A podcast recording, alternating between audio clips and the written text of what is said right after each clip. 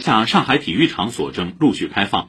本周末，记者走访多家健身房、游泳池、体育馆，发现连日高温难挡市民健身热情。请听报道。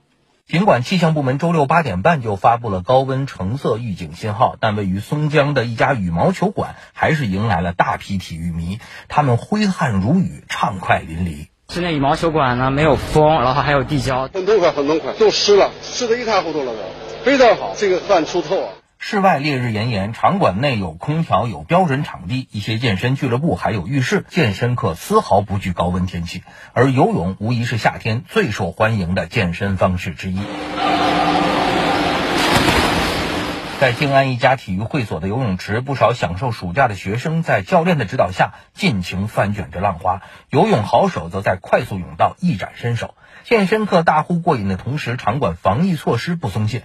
在记者走访的从中心城区到近郊的所有体育场馆入口，场所码或数字哨兵以及无接触测量体温都是标配。进店时请扫场所码，需持有七十二小时内的核酸方可进店。同时，配套设施设备、健身器材以及休息区域、浴室、更衣室和卫生间等，按相关要求每四小时消毒一次。人员集中的狭小密闭空间，如电梯、轿厢等，每两小时消毒一次。青浦一家。体育俱乐部负责人说，他们的会员大多是附近居民和企业白领。七月初恢复开放以来，客流正缓慢回升，俱乐部已经制定了限流预案。限流是百分之多少啊？有氧区是百分之五十，器械区是百分之三十。对，目前的话还没有出现人很多的情况。